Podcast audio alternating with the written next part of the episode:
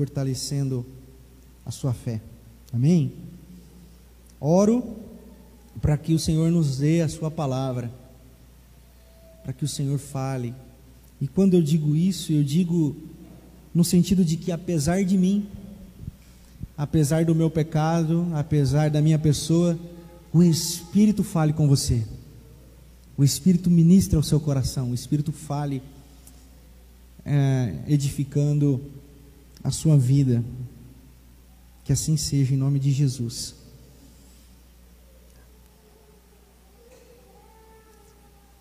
Presépio é uma palavra que todos conhecem, né? Presépio, ela vem do latim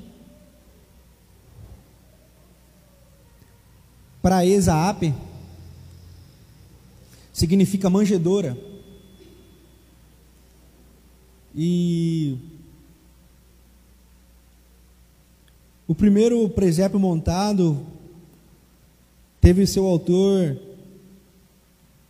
é, São Francisco de Assis, na Itália. Ele viu uma caverna, uma gruta, e ele teve a ideia de explicar de maneira mais lúdica aos pobres sobre o nascimento de Jesus.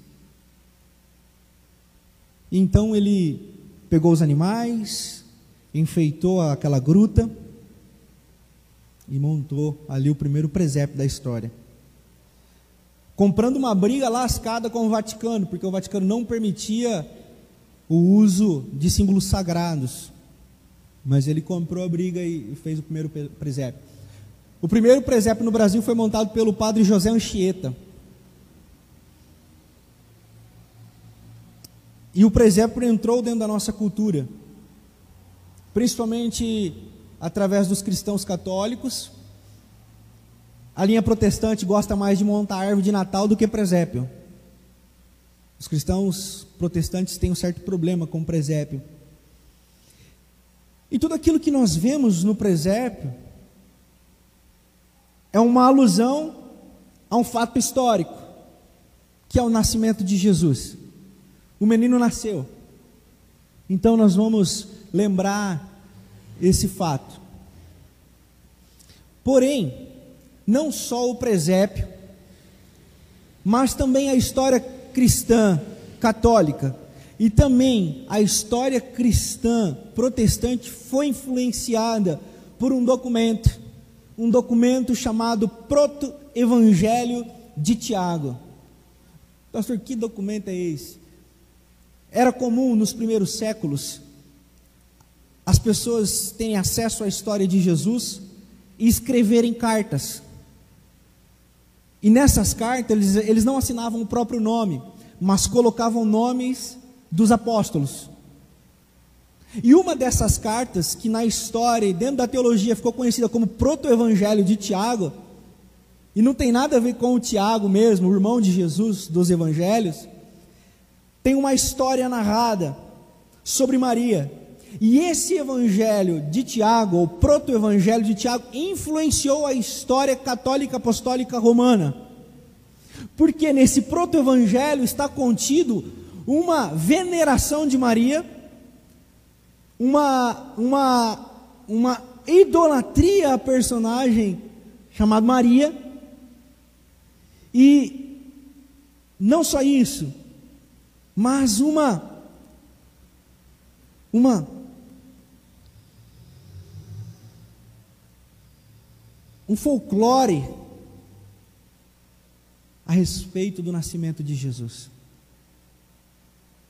A verdade é que muito do que nós vemos, falamos, até mesmo cremos sobre o nascimento de Jesus é folclore. Jesus é ressignificação do amor, mas para nós entendermos toda essa perspectiva do nascimento de Jesus, nós vamos seguir por um caminho de ressignificar esse momento. Por que, que isso é importante, pastor? Porque você já se perguntou? Todo ano nós fazemos as mesmas coisas. Sim ou não? Páscoa. Nós falamos da morte e da ressurreição de Cristo. Aí no Natal, nós falamos do nascimento do Cristo. Aí tem cantata. aí tem coral, aí tem luzinha, aí tem árvore de Natal, aí tem ceia com aquele tio chato, aí tem tal e, tal, e, e, e todo ano a mesma coisa. E nós vamos repetindo a história. Nós vamos repetindo a história. E foi assim que aconteceu. A história foi se repetindo, foi se repetindo, e hoje nós cremos em muitas coisas que não estão tá no Evangelho. Nós cremos baseados numa tradição que nos foi passada.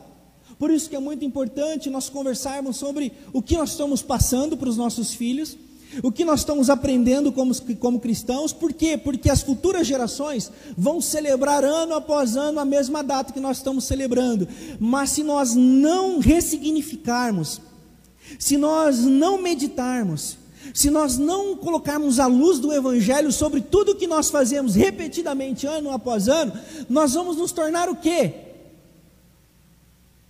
Personagens de um presépio da vida. Nós vamos ser como os personagens do presépio, que vai lá, são colocados, daqui a pouco é tirado, é colocado, é tirado. Só tem, uma simboli, só tem um, um, um simbolismo momentâneo, não encarnacionado, não revolucionário, não subversivo em relação à vida que se tem levado.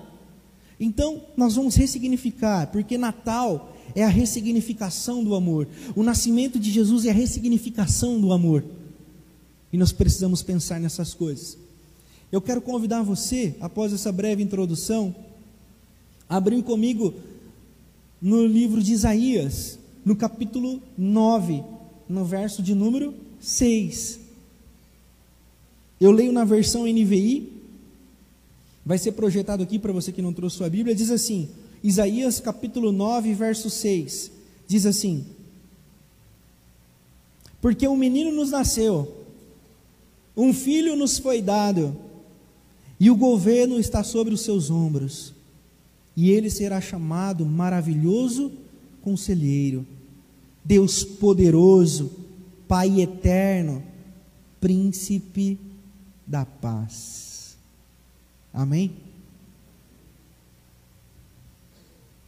A história que nós conhecemos, a história que eu e você conhecemos é: Jesus vai nascer, o anjo aparece a Maria e o anjo aparece a Maria dizendo que ela vai engravidar, e ela vai engravidar por mediação do Espírito Santo, e mediante toda essa aprovação que Maria aceita o desafio, José compreende Maria. Nós vamos explicar isso também durante a nossa série, mas eu quero focar no recenseamento feito é, pelo governador do povo judeu. Então eles teriam que sair de Nazaré eles teriam que sair de Nazaré, subir para a cidade de Natal. Por que subir? Porque a cidade de Natal estava localizada em cima de uma cordilheira, a 700 metros de altura do nível do mar. Então, Nazaré lá embaixo, Natal lá em cima. Natal, também conhecida como cidade de Davi.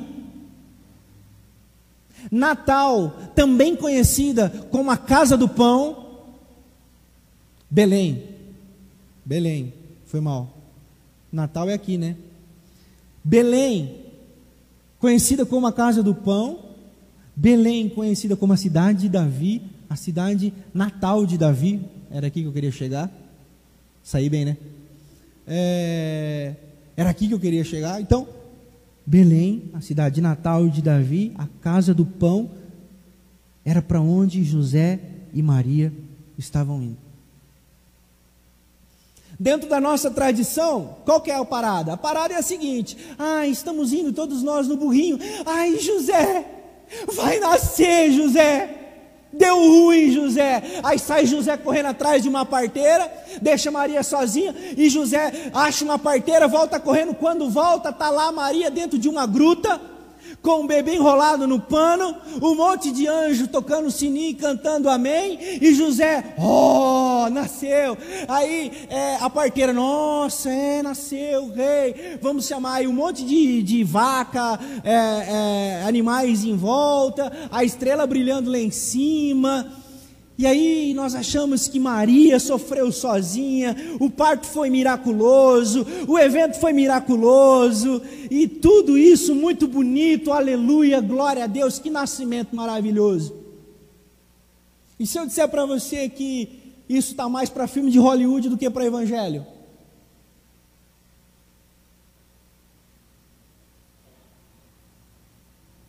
Isso está mais para filme de Hollywood do que evangelho. Por quê? Porque isso traz um sensacionalismo, isso traz uma, uma perspectiva sobrenatural. E para vender, e para ganhar projeção, e para ganhar uma dimensão metafísica, nós espiritualizamos, a nossa história é assim, nós somos marcados por essas coisas. Não, é milagre, é milagre, é milagre, é sobrenatural, e nós vamos acreditando.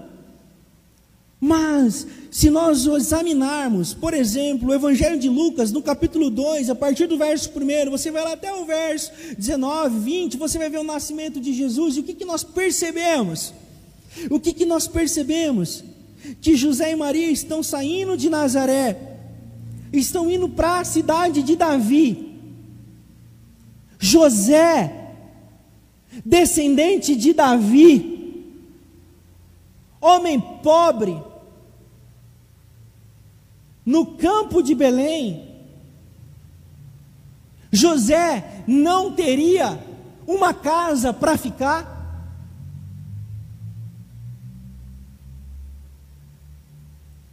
No meio do campo, a tradição judaica mostra que esse caminho era um caminho de terras férteis e não deserto, como o proto-evangelho de Tiago. Era um lugar fértil, ou seja, onde os pastores trabalhavam. Uma, um lugar cheio de casas de camponeses. Todos conhecedores da história de Davi e conhecedores de José e de Maria. Então, quando chega a hora do menino nascer, Maria encontra guarida numa casa de um desses camponeses. Porque o menino foi enrolado em panos. Essa era uma tradição dos filhos nascidos no campo, por parteiras especialistas em partos no campo. Pastor, mas a Bíblia fala que não havia lugar para ele na hospedaria. Hospedaria no sentido oriental ou do Oriente Médio é diferente do Ocidente. Porque quando nós lemos hospedaria, eu e você fomos ensinados a pensar que nós estamos falando de hospital, de enfermaria.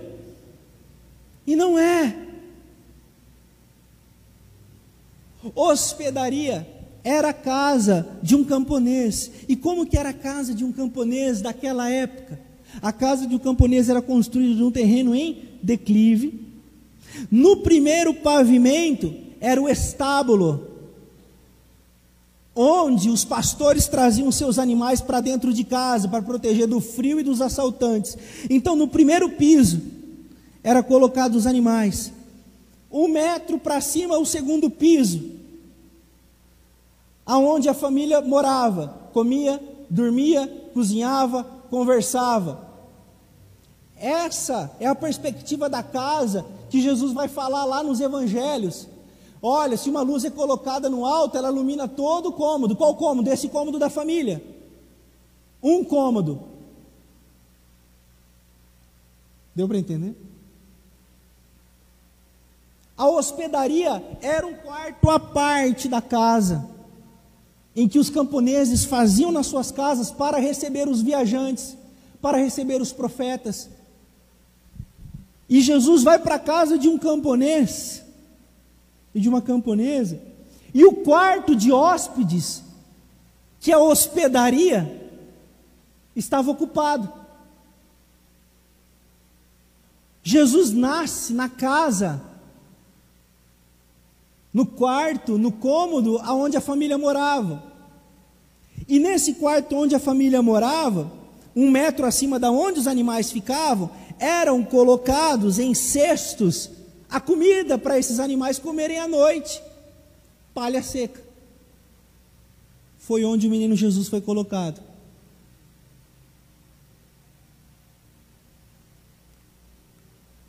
Então, não tem nada de miraculoso.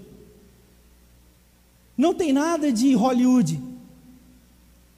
Não tem nada de milagre sobrenatural.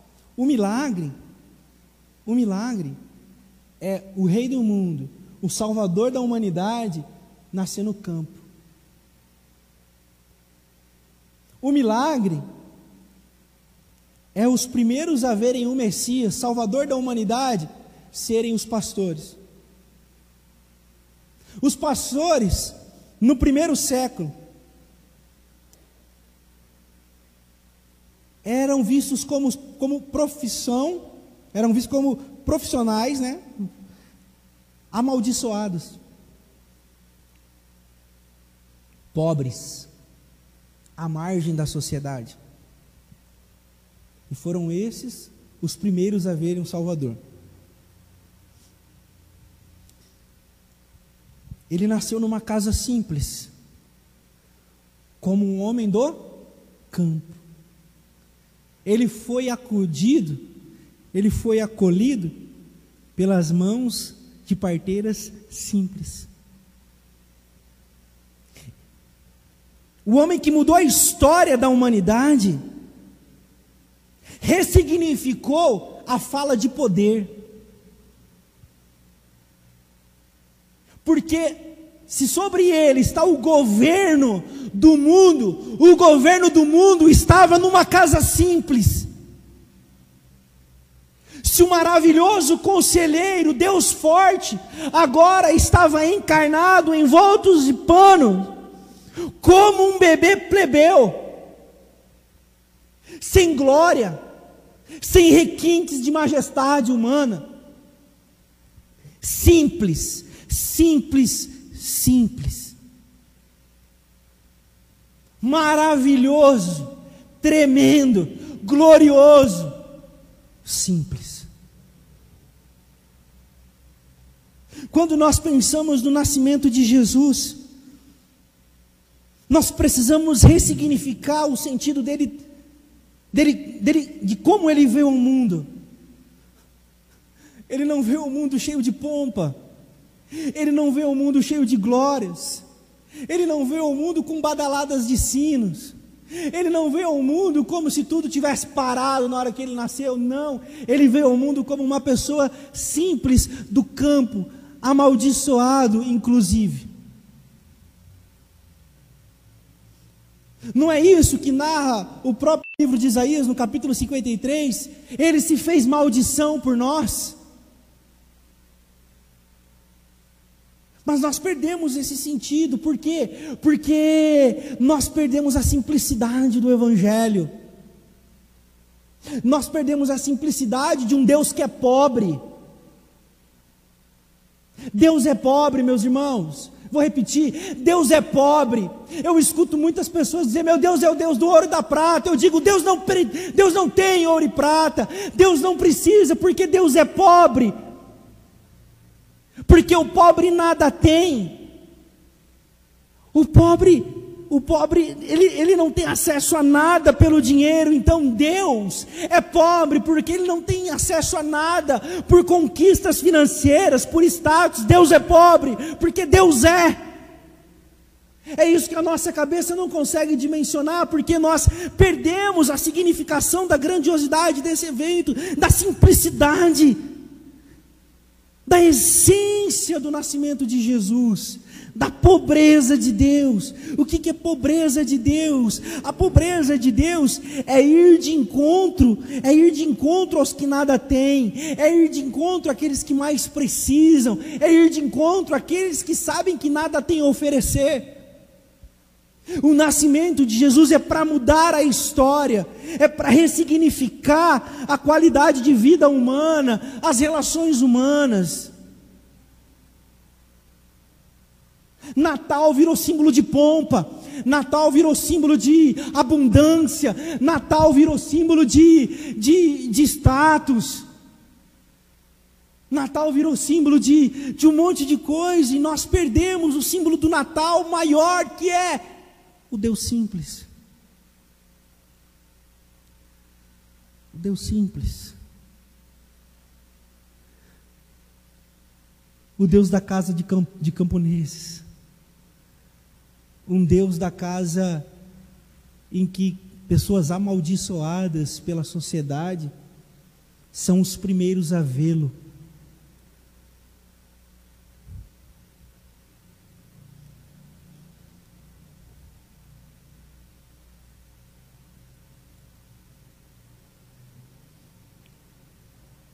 A nossa cabeça automaticamente, quando dizemos o menino nasceu, já nos, já nos remete à vitória, já nos remete a, a grandiosidades, já nos remete a sentimentos grandes.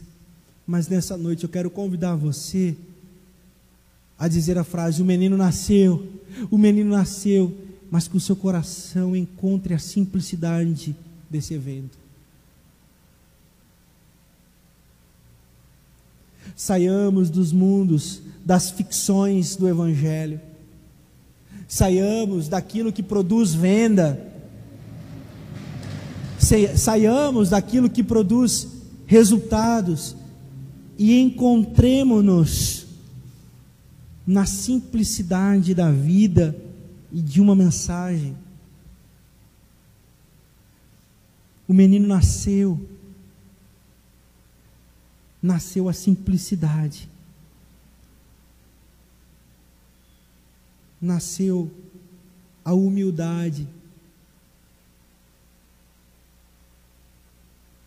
Nasceu um olhar diferente para os que nada têm, nada possuem, nada podem oferecer. Com isso,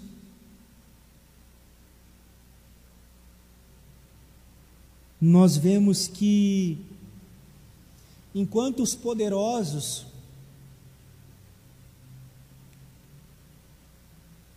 enquanto os poderosos já procuravam armar para matar, porque depois do nascimento de Jesus, os evangelhos vai relatar que veio a ordem de Roma para que todos os primogênitos fossem mortos. Né? Dos religiosos, quando Jesus começa a brotar o seu ministério, começa as tramas para matá-lo.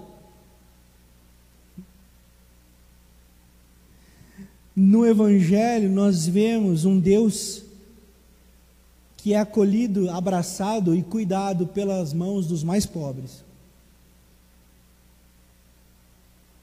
Porque os pobres, meus irmãos, eles sabem cuidar e amar. Os poderosos sabem de tramar para matar e para enriquecer ainda mais. Vou repetir. Os pobres sabem amar e cuidar. Os ricos e poderosos sabem de armar para ficarem ainda mais ricos e ainda mais poderosos.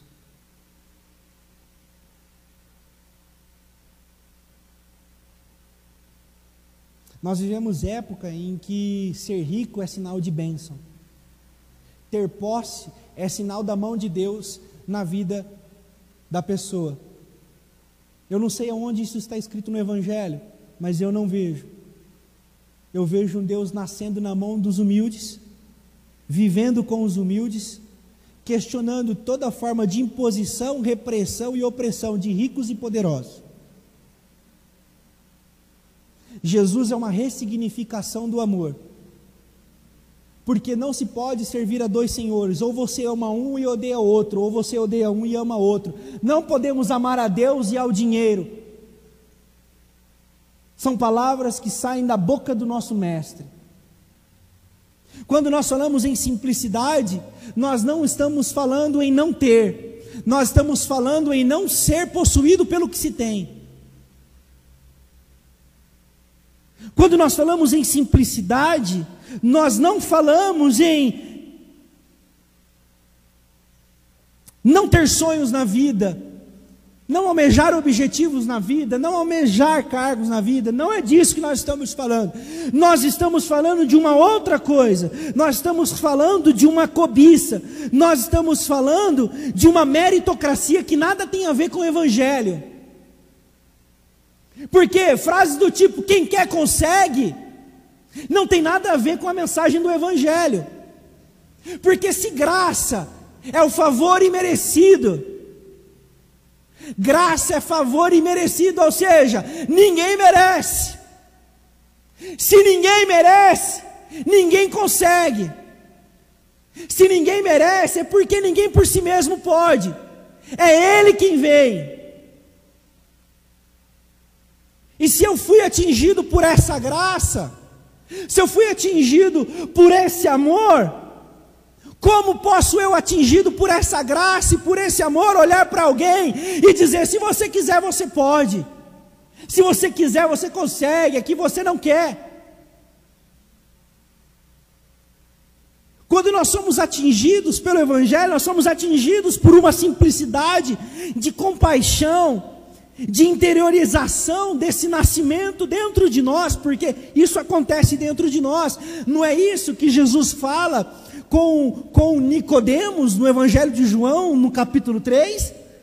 Nicodemos, Nicodemos, necessário vos é nascer de novo, Nicodemos. Aí Nicodemos, que tem ouvido, mas não ouve, que tem olho, mas não vê, que tem estudo, mas não entende, que fala de Deus, mas não tem o Espírito, diz assim: Ô Nazareno, como é que eu posso entrar de novo no ventre da minha mãe, Nazareno? E, e, e aí, ele, aí Jesus diz: Nicodemos. Não, não é assim, Nicodemos. Eu estou dizendo, Nicodemos, de uma nova perspectiva dentro de você. Eu estou dizendo, Nicodemos, de um novo mundo que nasce dentro de você. Nicodemos, eu estou falando de um novo cosmos que se abre dentro de você, onde você começa a enxergar tudo de maneira diferente. E o que é isso? É o nascimento dele. É, é, é, é ele nascendo dentro de cada um de nós. Se ele nasceu na história, ele mudou a história, ele precisa nascer dentro de nós para mudar também a nossa história e toda a nossa perspectiva de vida.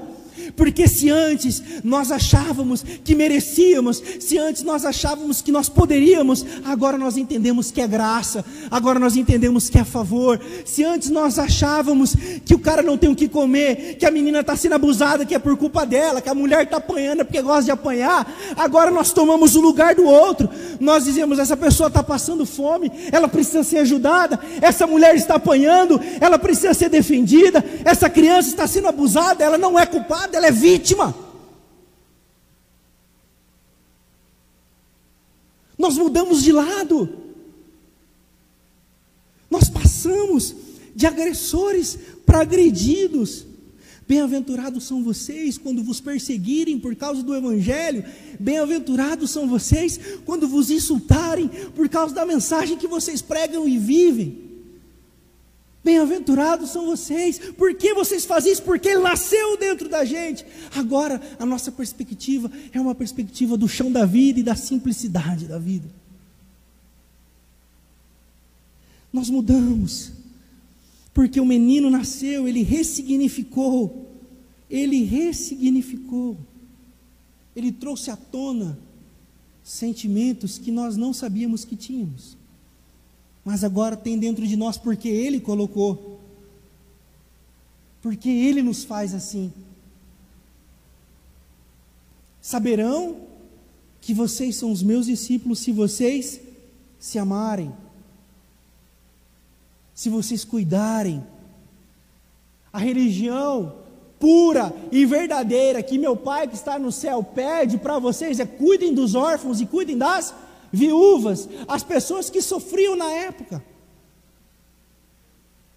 E nós vivemos tempos tão conturbados, tão conturbados que nós somos aplaudidos.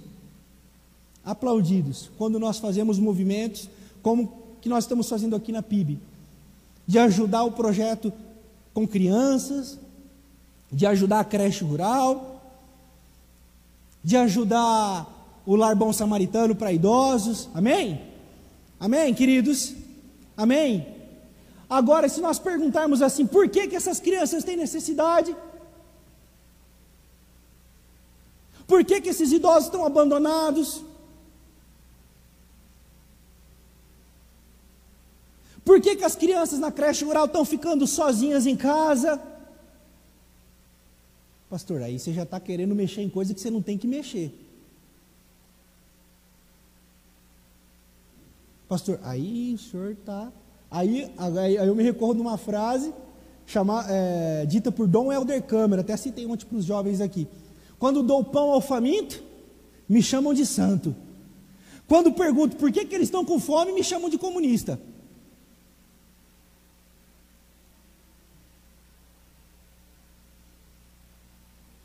Porque se tem alguém com fome, é porque tem alguém armazenando.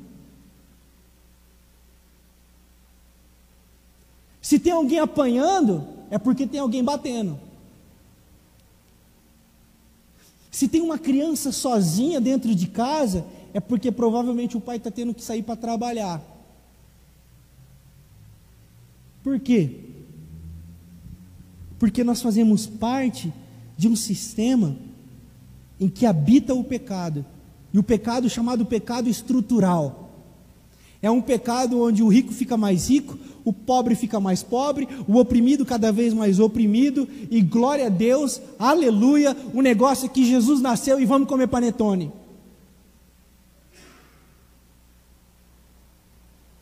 Quando Cristo nasce, ele muda a nossa perspectiva. Agora nós já não nos conformamos mais. Agora nós já não só nos alegramos em doar as bolas, glória a Deus, pelas bolas, pelas caixas de bombons, mas nós também nos inconformamos do porquê aquelas crianças estão sem acesso aos brinquedos que os nossos filhos têm. Por quê? Porque o Cristo nasceu dentro de nós. Porque o Cristo nasceu e iluminou a nossa mente, para que cuidemos uns dos outros e dos que sofrem. Certa vez uma irmã me perguntou, me perguntou muito na boa sobre o jejum, e me ocorreu de citar para ela Isaías 58. Ela perguntou, pastor, vocês na primeira igreja batista fazem jejum? E era uma pergunta genuína. Ela não queria me provocar nada, ela queria estar conhecendo a igreja. Eu falei assim: fazemos. O jejum de Isaías 58, que diz: O jejum que eu quero de vocês é esse. Senão, cuidem dos órfãos, das viúvas, dos que sofrem, soltem todo o jugo de opressão, quebrem as correntes de opressão, olhem para os pobres, esse é o jejum que eu quero de vocês porque até agora o que chegou para mim de culto religioso, de música religiosa de vocês, não passou de um fedor para mim. Eu falei, esse é o jejum que nós procuramos fazer aqui na PIB, uma inconformidade com o mal e com a maldade. Por que, que vocês fazem isso, pastor? Porque Jesus nasceu. Ele nasceu para pôr fim em toda forma de opressão. O Cristo nasceu para pôr fim toda forma de objetificação do ser humano. O Cristo nasceu para pôr fim em toda forma de opressão do ser humano. O Cristo nasceu na simplicidade, na simplicidade ele nasceu, e essa é a vontade dele para aqueles que o seguem.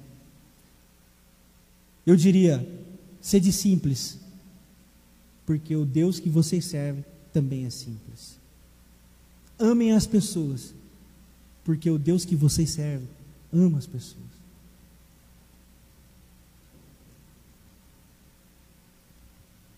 Eu não ia falar não, mas eu vou falar.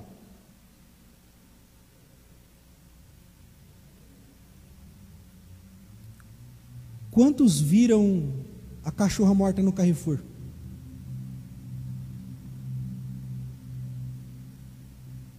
Pode levantar a mão, só para eu ter uma. A cachorra morta pelo segurança do Carrefour, a pancada. Covardia, desgraçado. Oh, desculpa. Covardia. Absurdo. Quantos viram reportagens e hashtag da dona Antônia, 106 anos, morta no sul do Maranhão, a pauladas no assalto? Amém? Quem teve mais comoção?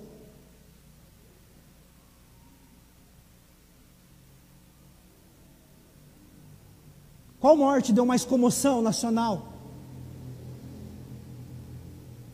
Amados, preciso explicar. Toda forma de maltrato à natureza, à água, às matas, ao que é natural, é pecado, é forma de agressão a Deus. Então, maltratar um animal é pecado, desagrada ao Senhor, é errado. Mas quando a morte de um animal nos comove mais do que a morte de uma senhora de 106 anos. O urubu está comendo alface e a gente não está percebendo. O que, que eu quero dizer? Que as lógicas estão invertidas e nós não estamos nos percebendo.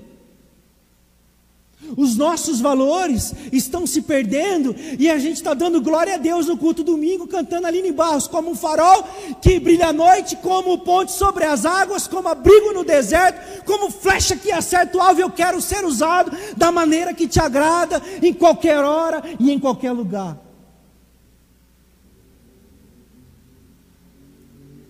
Eu quero chamar a sua atenção que o menino nasceu, irmãos. O Cristo, o menino de Nazaré nasceu para mudar a nossa história e nos levar à simplicidade da percepção da vida. E a vida sempre vale mais, a vida é sempre mais importante, a vida é sempre mais preciosa. Diz, diz a história que dois monges estavam saindo do, do santuário. E no santuário eles fizeram um voto. Qual era esse voto? Ó, daqui para frente, até o fim da nossa vida, nós não vamos tocar em mulheres. Fechado? Fechado. Os caras pisam o pé para fora do santuário, uma mulher se afogando no lago. Um olha para o outro, moiou para nós. Um deles mete o louco, vai e pula dentro do lago, salva a mulher e o outro só olhando.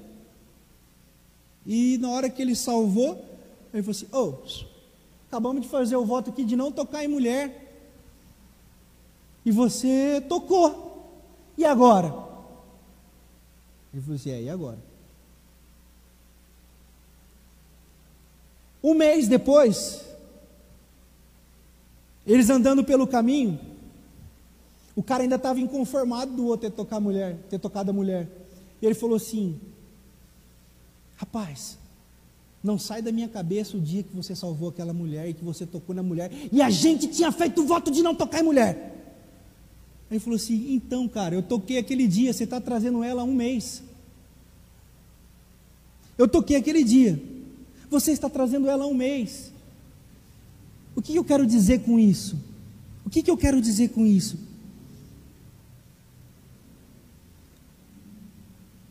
Muitas vezes nós perdemos a vida, nós perdemos a perspectiva da vida, nós perdemos a dimensão da vida, porque nós nos atentamos, nos atentamos a tantos detalhes, nós perdemos-nos em coisas tão irrelevantes, que a vida vai passando, e na hora que você vê, você não viveu, você não curtiu, você não, você não gozou da, da, da vida que Deus te deu, por quê? Porque você está preocupado com coisas que nada têm a ver com a vida. Quando Cristo nasce, Ele coloca em nós uma perspectiva de vida. E é essa perspectiva que a gente não pode perder.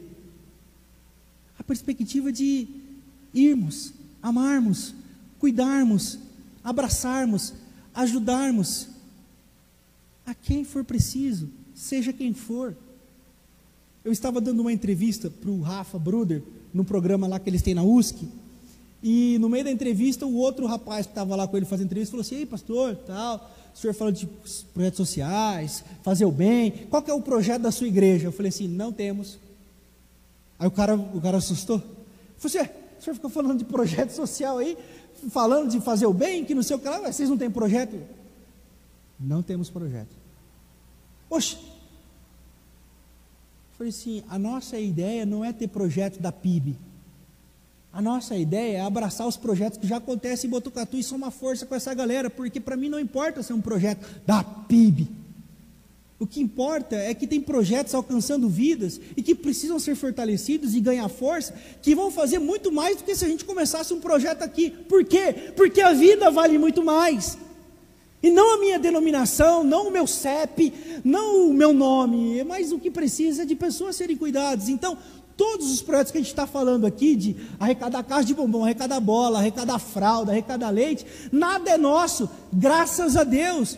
É tudo projeto de outras igrejas e nem sei de se é de igreja, se é do candomblé, se é da macumba, da boa cumba, do... eu não quero saber disso, porque para mim a vida vale muito mais, a dignidade humana vale muito mais. Por que o senhor pensa assim, pastor? Porque Jesus nasceu. Porque o Cristo brilha em mim, brilha em nós, brilha na nossa comunidade. E glória a Deus, porque a nossa comunidade eu nunca encontrei resistência para fazer os projetos que a gente pensa em fazer nesse sentido. Isso é muito legal, por quê? Porque essa mostra uma dimensão do Cristo que nasceu e de que a vida vale muito mais. Eu quero concluir dizendo que o menino nasceu, um filho se nos deu, e o seu nome é maravilhoso, conselheiro, Deus forte, Pai da eternidade, príncipe da paz. Ele nasceu. Com todos esses atributos, ele continua sendo Deus simples. Com toda essa grandiosidade da sua essência, na essência ele é simples.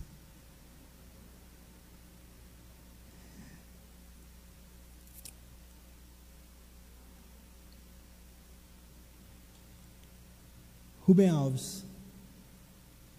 Acharam que eu não ia citar ele hoje, né? Rubem Alves. Rubem Alves diz que o homem passava sempre pelo mesmo muro e pelo mesmo jardim, todos os dias.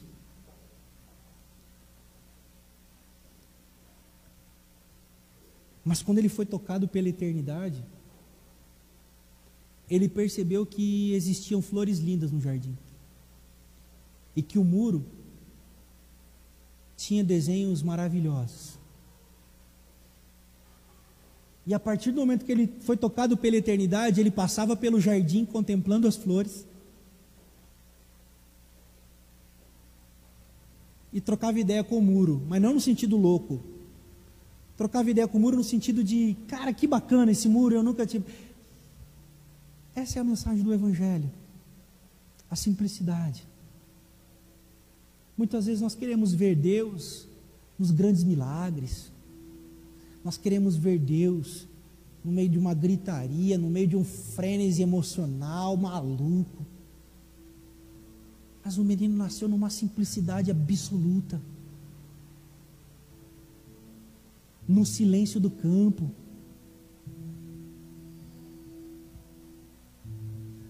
num chão pobre.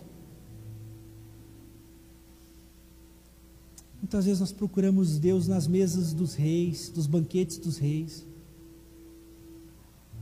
Nós achamos que Deus vai nos dar poder. Nessa noite eu quero convidar você a perceber a simplicidade do menino. Dos muros que você passa na sua semana e que você nunca percebeu, dos jardins que você cruza toda semana e não percebeu. Eu convido você a se deixar tocar pela eternidade essa noite. E se não foi tocado, clame ao Senhor Jesus, nasce em mim para que eu perceba a simplicidade da vida. Nasce em mim para que eu perceba o chão simples da vida. Que eu consiga perceber a doce voz das sinfonias que estralam num fogão a lenha. Ó. Do ecoar dos pássaros. Que eu sinta a tua presença num abraço do meu filho, num abraço da minha mãe, num abraçar a minha mãe. Que nos regozijemos e nos conformemos sempre em fazer o bem, amar o próximo, partilhar o que temos, não medir esforços para fazer o bem. Jesus nasceu. E Ele quer nascer dentro de nós essa noite. E nascer de novo, e amanhã nascer de novo, e depois da manhã nascer de novo, até o último dia.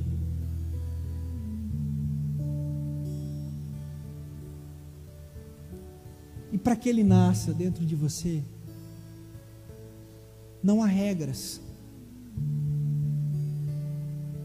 não há fórmulas. A Bíblia diz que um coração quebrantado e contrito, o Senhor não rejeita. Nós precisamos sentir as batidas do nosso coração pulsando para que Ele nasça. Que o nosso coração pulse, ansiando o nascimento de Jesus dentro de nós. E toda vez que nós estamos diante da mesa, uma palavra me vem à mente: graça. A mesa é a manifestação da graça. A mesa é a manifestação da pluralidade. Negros, brancos, ricos, pobres, professores, alunos, jovens, adultos, idosos.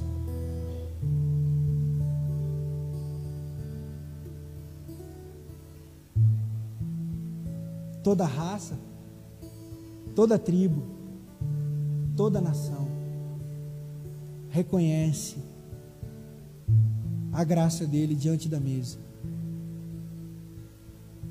Por isso, nessa noite, nós celebramos o nascimento de Jesus e a graça dele manifestada na cruz, para que eu e você pudéssemos nascer de novo, recomeçar de novo e seguirmos na caminhada sem desanimar. Quem sabe você que está aqui essa noite se sente excluído da mesa de Deus talvez pelo seu pecado, talvez pela sua religião, talvez pela sua denominação. Eu quero dizer para você que aqui na primeira igreja batista em Botucatu,